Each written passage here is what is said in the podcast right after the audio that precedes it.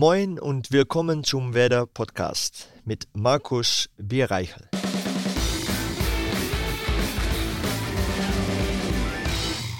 Moin und herzlich willkommen zu unserer 73. Ausgabe des Werder Podcasts. Auch in dieser Woche präsentiert von unserem Partner Hakebeck, der Kuss des Nordens. Normalerweise ist es ja gelernt, dass wir hier einen Gast bei uns begrüßen dürfen, der in irgendeiner Form Werders Fußball-Bundesligamannschaft im Herzen trägt. Ob das nur Spieler, Spielerinnen, ehemalige Veteraner oder prominente Werder-Fans sind. Heute machen wir einen kleinen, aber umso schöneren Exkurs. Wir sprechen heute mit jemandem, der Werder auf der Brust trägt, den Fußball auch ein Stück weit mag, aber den Handballsport umso mehr liebt. Er war selbst lange Jahre Bundesligaspieler, hat den holländischen Frauenhandball auf ein neues Level gehoben, hatte sehr engen Kontakt zu einer wahren Fußballlegende, nämlich Johann Cruyff, und ist auch sonst ein unglaublich positiver Typ. Herzlich willkommen, Robert Neidam. Ja, danke schön. Robert, vielen Dank für deine Zeit. Ähm, um dich mal ein wenig vorzustellen. Du bist 49 Jahre alt, in Meppel in den Niederlanden geboren. Dein Spitzname ist Jelle. Richtig. Und du bist seit Ende letzten Jahres der Cheftrainer der Handballdamen bei Werder Bremen. Wie ist es in Bremen? Ja, also ich mag mich, ich mag Bremen sehr. Also ähm, von Stadt her schon. Ähm, aber natürlich das Sportliche, warum ich hier bin. Ähm, es ist ein interessantes Projekt und ähm, wir haben noch nicht die besten Resultate. Das wollen wir halt jetzt äh, besser machen. Ich kam im Januar auch, um äh, den Verein in der zweiten Liga zu halten. Ähm, wir waren schon eigentlich sicher, muss ich sagen. Und dann kam natürlich Corona, so leider haben wir das nicht äh, weiterspielen können. Ähm, aber wie gesagt, ich, äh, wir waren schon eigentlich fast sicher und ich, äh, die unteren Mannschaften kamen eigentlich noch so, das wäre äh, äh, sowieso da gewesen. Und äh, ja, jetzt äh, ein, ein, Saison wieder, was natürlich ein ganz schwieriger Anfang hat mit dem Corona auch, mit den Vorbereitungen und so weiter. Aber ja, wir kämpfen an, um das Projekt Bremen zu verbessern hier. Darauf kommen wir später noch zu sprechen. Wir wollen dich jetzt erstmal persönlich ein bisschen besser kennenlernen. Ähm, du hast den Handballsport mit der Muttermilch quasi aufgesogen. Dein Vater war selbst äh, Handballspieler in der Nationalmannschaft, äh, Torhüter, hat ja. auch Feldhandball gespielt. Ähm, war das so der Impuls zu sagen, boah, Handball ist schon echt toll. Du hast ja nebenbei auch äh, Judo und Fußball gespielt. Ja, äh, stimmt. Die haben mich äh, ganz freigelassen, aber es war natürlich klar, dass ich äh, Handball spielen sollte und musste und äh, irgendwie was, weil ich bin auch fast auf dem Handballfeld geboren. Meine Mutter war auch, auch schwanger und äh, war an der Seite, wo mein Vater dann gespielt hat und dann, okay, jetzt ist Schluss, jetzt kommt er, jetzt, weil ich wollte schon auf den Platz gehen, glaube ich.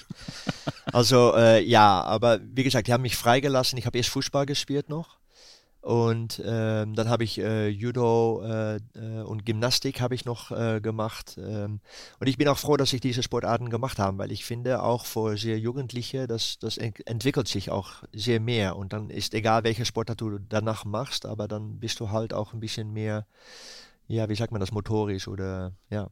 Mhm. Du hast ja ähm, sehr früh auch in Belgien, in der Schweiz gespielt. Ähm, und man muss dazu sagen, in Holland, das ist nicht die größte Handballliga. Irgendwann ist ja die Entscheidung, ich möchte das ganz gerne beruflich machen. Wann ist bei dir diese Entscheidung gereift, mit Handballsport dein Geld zu verdienen? Ja, das war nie in meinem Leben der Hauptgrund und immer noch nicht. Äh, es ist schön, dass ich Geld verdienen kann mit meinem Hobby. Und so habe ich das gesehen. Und der Hobby ist natürlich viel mehr als Hobby. Das ist ja als äh, ein, ein Lebensart oder wie sagt man das, ein Lebensstil. Ähm, aber das war nie der Grund. Ich wollte halt immer ähm, im Sport äh, weitermachen und ich, ich liebe Sport und ich liebe Leistung und, äh, und, und solche Sachen. Und ähm, das war immer bei mir auf dem Vordergrund und ich möchte mich immer verbessern. Ich wollte immer schauen, okay, wie kann ich den nächsten Schritt machen und wenn das in Holland nicht geht, wie komme ich dann in Ausland oder wenn ich in Ausland bin, wie komme ich dann wieder äh, im Europapokal in noch bessere Mannschaften und ähm, so habe ich immer gesucht eigentlich und gelebt. Du warst der erste Niederländer, der in der Handball-Bundesliga gespielt hat. Richtig. Ja, vorher haben die gedacht, weil auch die Liga halt so schwach ist leider, ähm, ja, haben die gedacht, ein Holländer, das, das geht gar nicht. Und jeder hat auch geguckt und jeder war auch gewundert, äh, verwundert oder gewundert, wie sagt man das? Verwundert, ja. Verwundert und ähm, da war auch viel im Forums geschrieben, was machen die jetzt? Ich war damals bei OSC Rheinhausen, äh, bin ich hingegangen. Und ähm, ja, zum Glück habe ich die äh, gezeigt, dass das geht. Und ähm, ich hatte auch einen sehr guten direkten Einstieg und äh, war mit oben auf der Torschützenliste von der Bundesliga. Und seit dann haben die auch geschaut, okay, jetzt können wir mal schauen. Und ich, das, ich bin stolz drauf, dass jetzt sehr viele Holländer eigentlich schon den Gang zum äh, Deutschland gemacht haben. Du hast über 100 Länderspiele für die Niederlande absolviert? 152, richtig. 152. Dein Trainer war unter anderem Leszek Krowitzki. Richtig, ja. Und Leszek Krowitzki ist ja auch hier in der Umgebung bekannt, weil er unter anderem Trainer in Oldenburg war beim VfL. Er war auch Trainer. In Tuschwalle. Tuschwalle. Ne? Ja. Mit einem Co-Trainer. Ja, Radek. Ja, und der euch. ist jetzt wieder hier in Ehreramt oder sowas ja, beim genau. Fußball. Ne? Also ja, also, so klein ist der Welt. Ja. Hattet ihr dann irgendwie Kontakt oder wie, wie ist dann der, habt ihr euch schon gesehen hier in Bremen? Wer? Radek. Und ja, Radek trainiert die zweite Mannschaft. Also ja. wir sehen uns jede Woche und äh, mehrmals und wir trainieren ab und zu zusammen und stimmen einige Sachen ab zusammen. Und äh, ja, klar ist da ein Austausch. Und äh, ja, über äh, um, um Lessek war natürlich ein, ein einfaches ähm, Einstieg auch. Und ich bin auch mit Radek äh, essen gegangen auf der Schlachte. Also von da aus, äh, ja klar, das ist normal. Das muss man nutzen, diese Kontakten. Wir bleiben erstmal nochmal bei dir, weil du hast das Pech gehabt, dass die Mannschaften, zu denen du gewechselt bist, relativ kurz danach, also in der Bundesliga, Insolvenz angemeldet haben. Also äh, Rheinhausen äh, war ein Beispiel, Soling hast du auch gespielt. Nettelstedt? obwohl die dann weitermachen, aber ich war bei Tusch Nettelstedt ja. und Leiter, die sind dann auch eigentlich äh, um, ja, wie, umgefallen und dann sind die aus äh, zwischen Lübecke wieder weitergegangen. Äh, aber genauso war bei Solingen, das ist jetzt die Bergische HC und spielen jetzt auch äh, eine gute Rolle in der ersten Liga. Aber ja, das stimmt, ja. Du musstest dir immer die Frage Vielleicht muss ich mal fragen, ob das an mich liegt, oder? das war die nächste Frage eigentlich.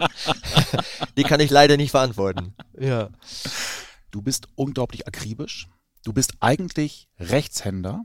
Richtig. Hast aber als Jugendlicher schon gesagt, na, rechts außen ist eigentlich geiler zu spielen. Da musst du aber Linkshänder sein und hast dir dann das Linkshandspielen beigebracht. Ja, so war es nicht ganz, weil ich war natürlich, äh, ab sechs Jahren bin ich im Handball äh, reingekommen ähm, die junge Mannschaften von sechs Jahren waren nicht, wo ich war. Also ich habe schon höher mitgespielt und ähm, in Handball ist es so, die Rechtsaußen ist die schwachst besetzte Position, weil es gibt nicht so viele Linkshänder. Und ähm, ich hatte starke, größere auf der linken äh, Außen und ich möchte spielen. Und mir ist dann egal, wo ich spiele und dann stelle mich dahin. Und weil ich immer in der Halle war und immer mit meinem Vater mit und viele Videos schon geschaut habe, habe ich gesehen, die Leute, die werfen mit dem linken Hand, weil das ist einfacher. Und äh, dann muss ich da mit dem linken Hand werfen. Und dann habe ich mir das so angelernt, ja. Machst du Basketball auch? Ja, außer Handball und Basketball, äh, die, die beide spiele ich mit links. Aber mhm. sobald ich zum Beispiel Baseball spiele oder so, was eigentlich auch Werfen ist, das nehme ich alles rechts. Mhm. ich habe mir wirklich angelernt, auch diese Handball und Basketball eigentlich äh, mit links zu spielen, ja. Hattest du irgendwann mal Angst vor dem Karriereende, weil eben auch immer wieder diese Insolvenzen kamen, dass es mal irgendwann nicht weitergeht, dass irgendwann kein Angebot von einem. Nein, so denke ich nie. Also wir haben angefangen, dass ich positiv bin. Mhm. Und so sehe ich das auch. Und das ist auch meine Lebensphilosophie. Da kommt immer wieder was Neues. Und äh, da gibt es immer wieder neue Möglichkeiten. Und genau so ist es auch. Und wenn du was liebst, dann, dann kriegst du das auch hin. Du bist ja als aktiver Spieler, hattest du schon ich will nicht sagen den Drang, aber auf jeden Fall schon Lust, Trainer zu werden. Du hast die Beach-Handball-Nationalmannschaft der Niederlande trainiert. Ja. War da denn schon klar? Genau. Wenn es geht, gerne Trainer? Ja. Ja, das war direkt, das war schon vorbereitet. Und das habe ich auch gesagt, okay, wenn ich das noch kombinieren kann mit Spielen und da vorbereiten auf meine Trainerkarriere, dann, dann mache ich das so, weil ich hatte auch noch Angebote aus anderen Ländern. Und ich konnte auch wieder zu Deutschland zurückgehen. Aber wie gesagt, weil ich diese äh, berufliche Perspektive da auch sah und äh, von da den Anfang, habe ich äh, diese Wahl genommen. Und äh, ja, Trainer ist auch eine Erfahrungssache. Und äh, ich konnte noch lange durchspielen. Ähm, aber dann verliere ich vielleicht in ein paar Jahren äh, diese Erfahrung. Und ich möchte auch als Trainer mich gut entwickeln. Und ähm, deswegen habe ich den Schritt genommen. Mhm. Wenn man in den Niederlanden Handballspieler ist, Handballtrainer ist, ja. dann gibt es ja normalerweise auch in anderen Sportarten immer so ein Wunschziel, wo man hingehen kann. Ist Deutschland in Anführungsstrichen ein Wunschziel, um, ich weiß, es ist nicht wichtig, aber trotzdem, um in Handball Geld zu verdienen? Ja, aber wie gesagt, wieder nicht das Geld, aber Genau. das Niveau ist schon viel höher. Und Mhm. die, die Bundesliga ist halt eine sehr schöne Liga. Ist es Und- die stärkste Handballliga der Welt? Nein. Was ist deiner Meinung nach die beste Handballliga der Welt? Frauen oder Herren? Herren? Äh, Herren, ähm, ja, es, ja, es ist ein bisschen schwierig. So, Frankreich hat wirklich vier, fünf sehr gute Mannschaften. Mhm. Äh, Ungarn hat da diese Mannschaften. Deutschland ist halt vielleicht ein bisschen breiter aufgestellt. Mhm. Und deswegen ist die Liga, finde ich, interessanter. Ähm, aber schau, die letzten Jahre sind die nicht mehr in, in Final Fours dazu und äh, in Champions League. Und vorher mit, mit, mit Kiel die Zeiten und so weiter, das war natürlich äh, vom Feinsten. Und da waren die unbedingt der, der, der beste Mannschaften auch äh, der Welt. Aber es hat sich ein klein bisschen geändert. Die letzte, wenn ich mich äh, nicht irre, die letzte Final Four äh, Champions League waren drei französische Mannschaften und ein äh, ungarische Mannschaft. Also das sagt eigentlich alles schon Mhm. und drei französische Mannschaften in der Final Four. Also dann kann man nicht sagen, dass Deutschland jetzt, ich, ich, ich sage das nicht gern, aber dann ist für mich Frankreich auch da die eine der besten Mannschaft, äh, äh, Ligas der Welt. Mhm. Und bei den Damen? Bei den Damen ist Ungarn, äh, das ist Ja? ganz deutlich, ja, was die da für Entwicklung machen, auch in jeder Kategorie in der Jugend, U16, U18, U20 sind die europäisch und Weltmeister. Die haben auch da eine gute Akademie jetzt und äh, guck mal mit Gür, die Frauen, die sind äh, die letzten fünf Jahre haben die dominiert Mhm. und haben letzte dreimal Champions League äh, gewonnen oder halt letzte fünfmal äh, noch zweimal Finalen auch gespielt. Also ich glaube, das ist äh, keine Frage. Und auch die Breite ist da auch sehr stark. Die haben vier, fünf Mannschaften, die oben in der Champions League äh, mitspielen.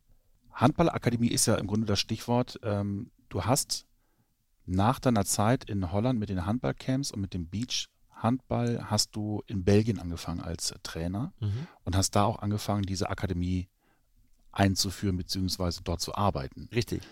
Woher kam dieser Impuls? Woher wusstest du, ähm, das kann einer, mit einer guten Förderung nur eben über diese Akademie funktionieren? Weil halt die Liga ähm, zu schwach ist Mhm. und weil die Vereine nicht die Möglichkeiten haben, um so viel Trainings ähm, äh, anzubieten. Und ähm, wenn man besser sein möchte, muss man trainieren und muss man auch gut begleitet werden in diese Training und muss man auch Raum haben, um diese Ernährung und alles zu machen. Also ich sage immer, ähm, ein Leistungssportler, das ist äh, ein 24-7 äh, Spieler und nicht nur die zwei Stunden, dass man in der Halle ist. Man hat noch 22 Stunden im Tag und das heißt für mich unsichtbares Training. Was macht man in diese 22 Stunden? Und wie teilt man das ein? Und wann esst man vor dem Training oder wann nimmt man die Ruhe oder macht man zusätzlich diese Krafteinheiten? Ähm, also diese Pflege ist halt fast wichtiger als nur den Training. Und ähm, das ging nicht über die Vereine, weil die sind meistens nur interessiert. Wir haben diese zwei Uhr Training, zwei Stunden Training, wir kommen hin, machen Training und gehen weg. Und das muss breiter gesteuert werden. Und das sind halt Vorteile von so einer Akademie und vor allem von Jugendspielerinnen, dass man die noch ein bisschen, ähm, äh, wie sagt man das, äh, mit reinbringen kann. Mhm. Also ja, das f- fütten kann. Ich weiß nicht, ob ich das richtig auf Deutsch sage jetzt, aber man kann die fütten, um fut, fütten, sagt man das? Um das alles da beizubringen. Ja. Die du- sind Hunger auf diese Information. füttern. füttern, Entschuldigung, Mhm, ja. Genau. Ja. Wie sieht dann so ein Tag aus, wenn man eben in dieser Akademie ist? Also wahrscheinlich zweimal Training ähm, plus begleitend wahrscheinlich Schule und äh, die normalen Mahlzeiten. Also wahrscheinlich, wie wir es hier oben beim Fußball im Leistungszentrum haben. Ja. Ich will nicht sagen betreutes Wohnen, das klingt immer ein bisschen wie. Ah, ja, aber es ist aber- auch so. Ja, wenn ich dann, ich, ich rede dann jetzt äh, lieber über die holländische Handballakademie. Das ist den, äh, zuerst schon die, ähm, ähm, wo man es macht. Das ist äh, in Arnheim, das ist äh, Papendal, das ist auch das holländische Olympic Training Center. Und äh, Holland war in 2006 die erste, die da das Projekt eingegangen ist. Und äh, jetzt sind schon 15, 16 Verbanden, die da äh, Fulltime ihre Programme machen. So, das hat sich schon gut entwickelt. Ähm, die Vorteile sind halt, ja, wir haben ähm, morgens Training, vor dass die nach die Schule gehen. Die Schüler sind da alle intrigiert, äh, dass die auch äh, Leistungssport äh, Gedanke haben. So, die würden freigestellt, wann Training ist, die würden freigestellt, wann Nationalmannschaften sind und die würden extra begleitet äh, im Studiumbereich, weil Mhm. das ist auch sehr wichtig. Wenn man kein Studium macht, darf man auch nicht auf die Akademie kommen, weil man Ah, muss okay. immer äh, beide machen. Auch wenn man das größte Talent ist, wenn man sagt, ich möchte nur Handball spielen, dann geht es nicht. Und ich, Mhm. ich finde das auch äh, sehr gut. Ähm, aber da haben wir ein großes Kader und die werden betreut. Da, ähm, die leben alle auch da intern ähm, auf diese Papendal, ähm, äh, sodass die Distanzen klein sind, Reise nicht groß sind. Äh, auch die Schule ist nicht weiter als äh, maximal 30 Minuten fahren. Da ist auch noch Transport, ist das mit äh, organisiert. Und äh, ja, da ist ein gutes Restaurant drin, das auch wirklich über Sporternährung geht. Ähm, der Vorteil ist, wir machen auch viele Workshops, haben wir da immer gemacht. Also ähm, wir, wir, geben die wirklich ein äh, äh Leistungs-Topsport-Stil äh, mit, Lebensstil. Und äh, da, da macht man das größte Vorteil mit, glaube ich. Und wir haben dann Experten, die durch Olympic Committee angestellt werden, um äh, zu trainieren, wie ein Athletiktrainer oder wie ein, äh, wir hatten ein äh, Laboratorium da für Testings, wir hatten ein, wir haben mit LPM gearbeitet, das ist diese Local äh, Position Management, dass man äh, äh, Monitoring, dass man auch diese mit GPS und mhm. wo man auf dem Feld ist und wie viel Sprints und das mit Herzfrequenz gesteuert, dass man das auch richtig monitort, dass es wirklich auf der Individu gearbeitet wird und das ist halt ein Vorteil, glaube ich. Was man auch mal erklären müsste, ist, ähm, dass das Sportförderungskonzept in den Niederlanden, glaube ich, etwas anders funktioniert. Wenn man, egal in welcher Sportart, zu den besten acht Teams der Welt gehört, dann Richtig. wird man automatisch äh, gefördert. Richtig. Und das hat sich jetzt so entwickelt, dass ein Teil eben auch da in Papendal, auch in dieser Akademie dann untergebracht werden. Richtig. Ja. Und es zahlt sich aus. Äh, ja, weil, wie gesagt, Holland, ich glaube, dass es eine der schwachsten äh, Ligas der Welt ist auch und das sage ich nicht gern. Ähm, aber wir sind Weltmeister und äh, wir haben die beste individuelle Spieler der Welt und äh, wir sind nicht einmal Weltmeister, wir sind die letzten äh, fünf, sechs Großturnieren sind wir im Finale dabei gewesen und haben Silber und, äh, und Bronze und äh, aber immer da oben mitgespielt.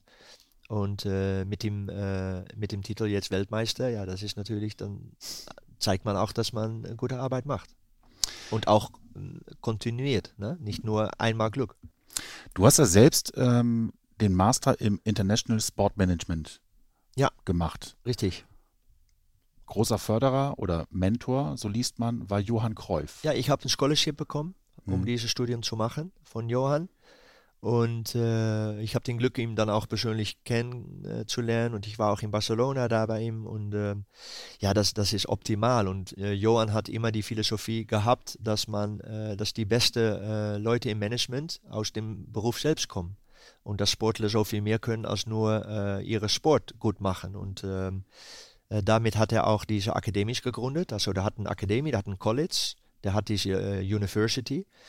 Und äh, sogar diese Management University, ich, die letzte Information, die ich hatte, war, dass es eine der drei besten äh, Universities auf Management-Niveau ist in der Welt. Und äh, ja, das ist natürlich top. Und wenn man ihn von Johann selbst äh, bekommt und betreut wird, ja, das ähm, besser geht's nicht natürlich. Ja. War das für dich auch ähm, ein Stück weit Inspiration für die Akademie in Papendal? Also du hast ja nicht aufgebaut, die Akademie in Papendal, aber du hast sie ja äh, sehr intensiv auch betreut. Aber Richtig. lernt man da und nimmt man da sehr viel mit, weil Johann Cruyff war ja auch im Grunde so ein bisschen der Architekt des FC Barcelona. Richtig. Ne, mit der äh, La Masia. Ja, ja, und ich war nicht nur den, den, den äh, Cheftrainer auf die Akademie, ich war auch den, den äh, Manager von der Akademie. Und ähm, wenn man schon sieht, was von Kader man hat, ich hatte einen Sportpsychologe, ich hatte noch einen Co-Trainer, ich hatte einen Goalie-Trainer, ich hatte einen medischen Betreuungsstab, ähm, ich hatte einen, der war äh, für Studium, ich hatte eine Nutrition-Frau äh, da drin und ich hatte dieses Laboratorium und diese, also das war eine ganz große Gruppe, die ich mit ansteuern musste. Und ähm, ja, diese, diese, diese Ansteuerung, diese Management-Teile, die mag ich auch sehr. Und ähm, ich habe auch immer schon von jung gesagt, ich möchte von Spieler nach Coach, nach Manager arbeiten. Und das möchte ich immer noch. Also nach meiner Coaching würde ich auch sehr gern irgendwo im Manager, im Leistungssport äh, äh, arbeiten bleiben. Und ja, dann hilft das. Und das war auch, warum ich mein Scholarship bekommen habe, glaube ich, weil ich auch diese Ziele schon ganz früh angesagt habe und auch äh, diese Richtung hingehen möchte. Aber du hast trotzdem entschieden, nach Papendal wieder Trainer zu werden.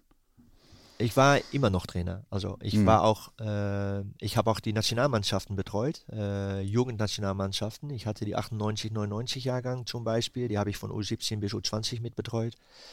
Ähm, äh, und da sind übrigens jetzt mehr als die Hälfte schon in, in der A-Kade, die auch Weltmeister gewonnen. Das, das ist natürlich äh, sehr schön auch. Ähm, aber da war ich immer schon Trainer und auch Coaching in diese Turniere. Aber das war nur zu wenig für mich, weil das waren nur die Nationallehrgänge oder die AMs und WMs. Aber ich wollte auch wieder jede Woche diese, ähm, diese, das Gefühl haben, zu einem Spiel zu arbeiten und dass ich in dem Training auch wieder äh, als, als Mannschaft äh, irgendwo hinarbeite und ähm, und das wird mich auch wieder in den nächsten Schritt helfen. Und deswegen äh, habe ich gedacht, okay, jetzt vier Jahre war perfekt und das war eine sehr schöne Zeit und war vielleicht zu schön, aber wenn etwas zu gewöhnt wird und zu schön wird, dann muss man das wieder durchbrechen. Mhm. Weil man, da muss man wieder neue Herausforderungen nehmen. Also das finde ich. Weil Bevor- nichts darf automatisch sein. Ja, das stimmt. Bevor du nach Papendal gegangen bist, ähm, hattest du ja in Zürich äh, als Trainer gearbeitet. Ja. Ähm, hast unter anderem in der Champions League gegen Kiel und Barcelona gespielt. Ja, wir hatten die, die schönste, schönste Gruppe überhaupt. Also erstens Champions League und wir waren direkt in der Hauptrunde äh, äh, qualifiziert. Und wenn man dann in, in die Gruppe mit Kiel und Barcelona, das waren auch die beiden Finalisten in dem Jahr, und noch mit Adama Leon und Skopje in Mazedonien und äh, wir hatten Kolding in, aus Dänemark. Ja, das ist perfekt. Und wenn du äh, deinen Einstieg in der Champions League als Coach machen kannst gegen die Mannschaften und ich habe in die Arenas als Spieler immer gespielt und wenn man dann auch noch als Coach dazu äh, kommt, äh, ja, das, das ist optimal, klar. Und 2013 war dann dieser sehr, sehr große Einschnitt in deinem Leben. Ja. Ähm, deine Frau stirbt, ihr war 17 Jahre verheiratet. Nein, wir waren 17 Jahre zusammen, 11 Jahre verheiratet. Hm. Ja. Im Urlaub. Ja, wir waren in Thailand und ohne Warnung, ohne Signal ähm, ist sie schlecht geworden und ist umgefallen und, ähm, und das war's. Und äh, am Endeffekt, wir haben da noch Autopsion, Autopsion, sagt man das? Autopsie. Autopsie machen lassen in Bangkok, ähm, aber die sagen auch, ja, das, das ist halt ein Fehler von der Herz und ähm, aber sie hatte keine Beschwerde und ähm, ja, das, das passiert dann und dann sieht man das Leben auch wieder ein bisschen anders. Du hast dann aber schon entschieden, weil du bist dann ja, hast in Zürich aufgehört als Trainer und bist dann ja zurück in die Heimat gegangen und dann fing es ja an, eben in Papendal dort auch in der Akademie zu arbeiten, also nach dem Tod deiner Frau. Ja, Ähm, man sagt ja immer, wenn, wenn ein Partner stirbt, dass man dann auch Halt braucht. Äh, das kann beruflich sein, das kann privat sein, aber war das so ein Anker für dich, weil du ja selber vorhin gesagt hast, das hat dir ähm, so unglaublich viel Spaß gemacht, das war eine unglaublich schöne Zeit. Ähm, hat dir das sehr geholfen? Ja, ich glaube, das, das ist eine Kombination. Ja, also die Arbeit ist natürlich sehr schön, aber ich wollte auch äh, direkt zurück nach Holland, weil da meine Familie und meine Freunde sind und die braucht man dann mehr als wie vorher. Hm.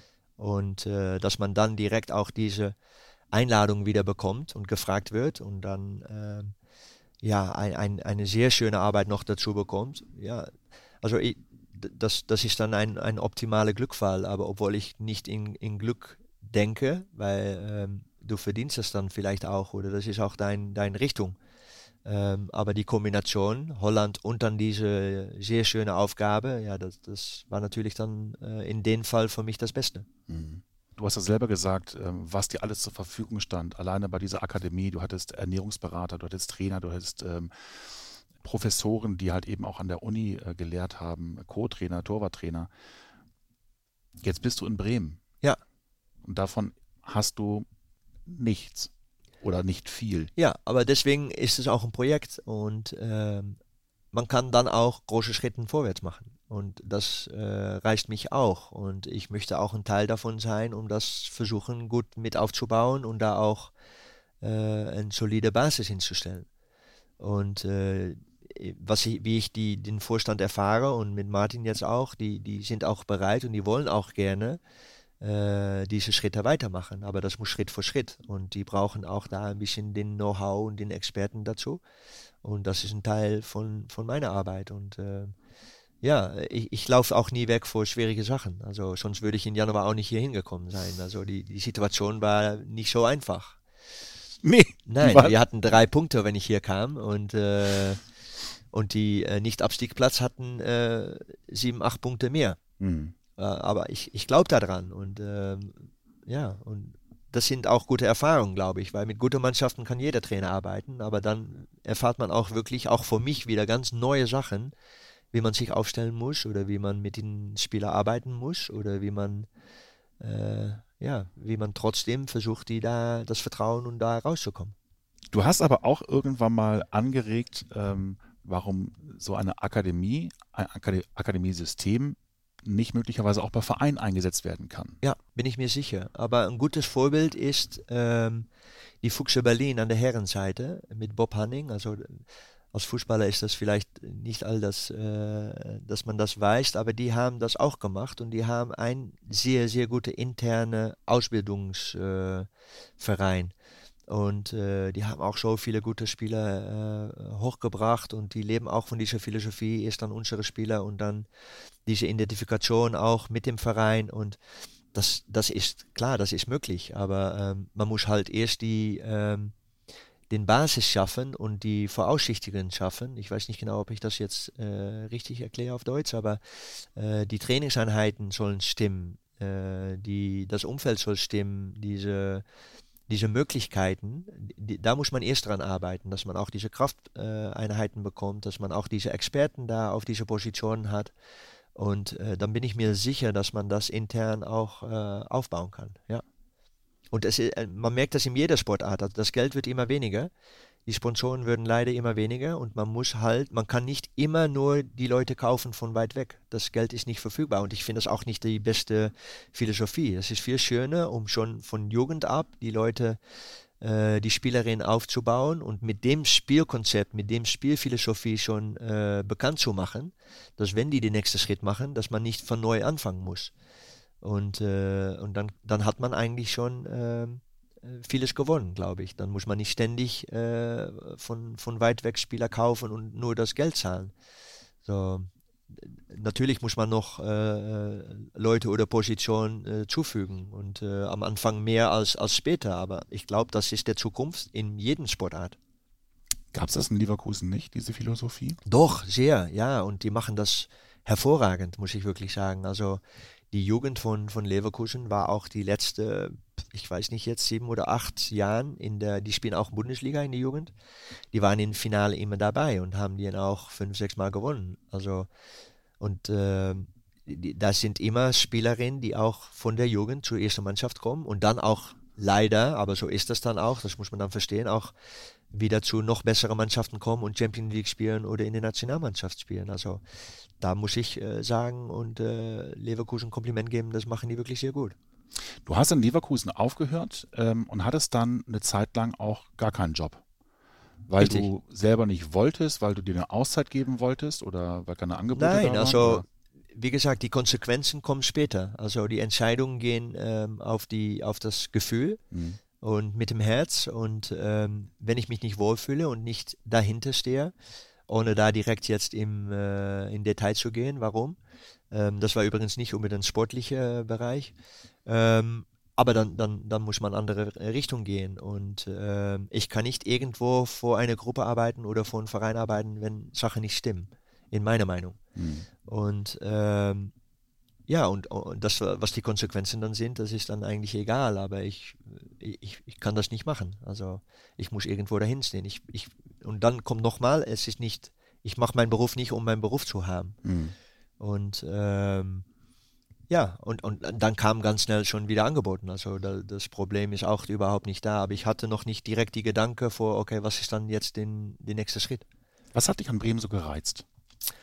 Ähm, ja, es, es, es war wirklich die Überzeugung und das Projekt, um, äh, weil die wollen wirklich gerne und das merkt man in jedem Gespräch, die man führt, dass die wirklich sehr enthusiast äh, sind und äh, ich hatte auch dann mit, mit Patrice, der war dann der sportliche Leiter auf den Moment, sehr gute Gespräche und der war auch sehr enthusiasmiert und ähm, ja, die hat mich eigentlich überzeugt, dass es ein sehr ähm, reizvolle Projekt ist und dass da auch nicht nur den Projekt, aber dass da auch noch mehr Möglichkeiten sind und dass die wirklich gerne wollen. Ähm, ja, und das, das war für mich dann das Ziel, obwohl ich bin erst gekommen, um nur diese vier Monate zu machen mhm. und dann auch wieder äh, weiterzugehen. Wenn man jetzt im Handballbereich arbeitet, nervt das, dass der Fußball so omnipräsent ist oder ist das vielleicht doch eher ein Segen, weil man einfach eine ganz andere Aufmerksamkeit hat? Äh, das kann man an zwei Seiten sagen. Also klar, man muss profitieren von diesem Namen, man muss profitieren von das Logo, das hier äh, herrscht und dass Leute da stolz drauf sind und die Möglichkeiten mitnutzen. Ähm, also das ist ein sehr großes Vorteil, das, das ist klar. Ähm, andererseits, man, man hat natürlich, es, man redet über Fußball, nicht über Handball. Mhm. Und äh, da hoffe ich, dass wir nur ein klein bisschen mehr aufmerksam werden und äh, dass wir da auch vielleicht Leute begeistern, die auch in Leistungssport interessiert sind. Weil, ja, ich bin natürlich pro Handball, das ist klar, aber es, das ist wirklich eine Sportart, wo viele Toren fallen, wo gekämpft wird. Es ist auch ein Kontaktsport und es geht auch richtig schnell und äh, mit viel Emotionen. Und ähm, das vermisse ich ab und zu im Fußball. Du hast ja sowohl die Herren als auch die Damen trainiert. Wo ist denn der Unterschied? Och, dann brauchen wir noch ein paar Stunden, glaube ich. Also da gibt es so viele. Aber das Wichtigste ist halt, ähm, ähm, Männer machen erst und fragen dann vielleicht nachher mal, okay, warum war das eigentlich? Äh, und bei Frauen muss man erst eine Stunde erklären, warum was macht und dann äh, würden die auch mit dem Boot steigen. Und das sind, glaube ich, die erste, die größten Unterschiede eigentlich. Du hast aber schon noch den Traum, die Frauennationalmannschaft zu trainieren. Immer, klar. Ja. Ja, ja äh, das, das, ist immer. Und vor allem jetzt kommen wieder die Spielerinnen, die ich selbst mit äh, ausgebildet habe, äh, die jetzt in die äh, A-Nationalmannschaft sind schon und noch vielleicht dazu stoßen das wird natürlich optimal sein und es ist immer schön, mit der Nationalmannschaft zu arbeiten. Also EMs, WMs, aber vor allem Olympiade, das ist das Hauptziel von jeder Sportler, glaube ich, oder jeder Coach oder jeder Sportbegeisterte, ähm, obwohl das im Fußball äh, nicht so ist. Weil da sagen die einfach auch oft Olympiade ab, weil das nur nervt. Äh, das habe ich nie verstanden. Ähm, weil da andere Belangen, die groß sind und viel mehr um das Geld, das kann ich dann vielleicht da in, in dem Grunde noch verstehen, aber das ist halt das Ultim-Event, was gibt's, meine Meinung. Fühlst du dich als Weltmeistermacher? Nein.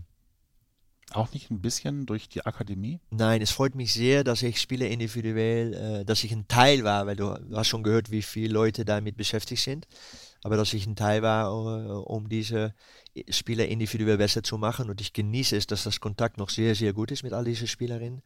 Und ich genieße es, dass man sieht, wie die in dieser Top-Liga ähm, ähm, sich zeigen. Und wenn das dann noch äh, in der Nationalmannschaft auch noch zusammenkommt, ja, das ist natürlich sehr schön. Und du weißt, was, wie die trainiert haben oder wie viele Stunden die diese eine Technik geübt haben oder diese Detail, wo wir vorher gesprochen haben.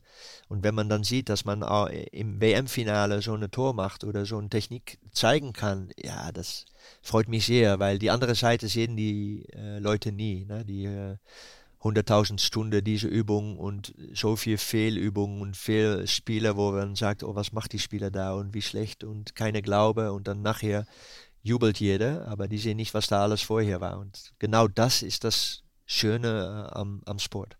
Wenn man sich entscheidet, Frauentrainer zu werden, ist dann die Tür zum Herrenhandball zu? Ja, weiß ich eigentlich nicht. Ich hab, die Frage habe ich viel bekommen und ich kann es selbst auch nicht antworten. Ähm, sollte nicht sein, glaube ich. Ähm, aber es ist auch ein Fakt, dass äh, man weniger sichtbar ist. Also die Männer schauen weniger auf die Frauen. Und das ist äh, einerseits auch logisch, weil es ähm, äh, den Anspruch bei Männern ist halt viel, viel größer. Und das kann wieder nur über so eine Akademie oder über Nationalmannschaften gehen, dass man wieder äh, mehr äh, sichtbar ist. Ähm, aber ich glaube nicht, dass äh, die Tür zu ist, nur man braucht dann in dem Fall äh, Managers oder ähm, Leute, die in Verein was zu sagen haben, die in dich noch den Vertrauen haben oder dich kennen und sagen, aber der wird auch interessant sein und dann auch das, also ich sehe das nie als ein Risiko, aber das Risiko nehmen, um zu sagen, okay, wir nehmen jetzt jemand von Frauen wieder in der Herren. Mhm. Aber das hat nur über diese äh, Netzwerk zu tun und nicht mehr über den äh, äh, die Kompetenz der Trainer, glaube ich, weil die Kompetenz ist dann da. Und ich glaube auch nicht, dass das dann weg ist. Ich glaube, dass es auch Vorteile haben kann, weil man auf andere Arten auch nochmal Sachen gelernt hat dazu. Also man, äh, man entwickelt sich, glaube ich, nur noch breiter. Wir kommen mal zu der Rubrik, die nennt sich Schnellfragerunde. Ohne dieses technische Gerät könnte ich nicht überleben. Ja, nicht überleben. Du kannst mit alles überleben, glaube ich. Also das ist halt die Wille und äh, du kannst dich ganz schnell äh, irgendwo angewöhnen. Aber diese Gerät, also äh, ich bin auch eben jemand, der gerne Hightech mag und dann kommt man doch auch wieder auf, äh, für mich ist das Apple, äh, welche Gerät dann auch, ob das mein Laptop ist oder mein, mein iPhone und äh, ja, das finde ich schon äh, schöne Sachen. Diesen Spitznamen, also außer Jelle, ja. mag ich am allerwenigsten. Ja, auch da habe ich nicht so viel Problem, aber dann wird es natürlich äh, Kirschkopf sein, glaube ich. Mhm. So, ja. Diese Sportart verfolge ich außer Handball. NBA finde ich sehr schön. Ah. Ich bin ein großer Liebhaber und ich habe sogar den äh, signierte Jersey von Steph Curry bei mir zu Hause. Okay. Und äh, leider haben die dieses Jahr nicht so gut gemacht und waren ganz schnell raus mit der Warriors, aber ja, ich, ich verfolge das sehr und jetzt natürlich schön mit LeBron, dass er seinen vierten Titel hat und MVP auch jetzt und äh, ja, also NBA ist äh, für mich sehr schöne Sportart. Mein schönster Moment als Profi? Ähm, auch das ist wieder eine Frage.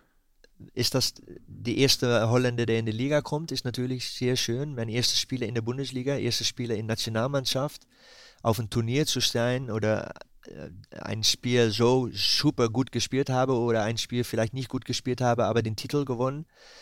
Also ich bin sehr froh, ich habe kein einziges Spiel in meinem Leben verpasst. Ich bin, äh, ich habe kleine Verletzungen gehabt, aber ich konnte immer spielen. Und ich glaube, das ist der größte Erfolg, den man haben kann. Mein größtes Musikidol. Musikidol. Äh, puh. Im Film war das einfacher. Ich bin ganz breit orientiert in Musik. Ähm, Habe ich nicht direkt jetzt eine Antwort, Entschuldigung. Mein größter Filmheld. Ah, das ist Morgan Freeman. Das ist ohne Frage. Der ist ganz einfach, ja. Lieblingsfilm? Äh, Shawshank Redemption. Also das ist der Film Nummer eins. Das kann auch keiner andere sagen, dass es äh, andere bessere gibt, glaube ich.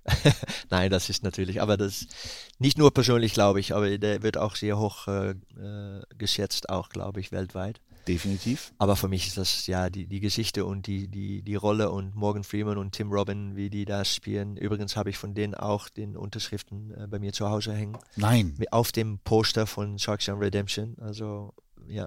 Und Pulp Fiction habe ich übrigens auch, weil das mit Quentin Tarantino, der hat den Film wieder neu Leben gebracht. Über Filme kann ich auch sehr lange reden. Ja, aber Morgan Freeman ohne Frage.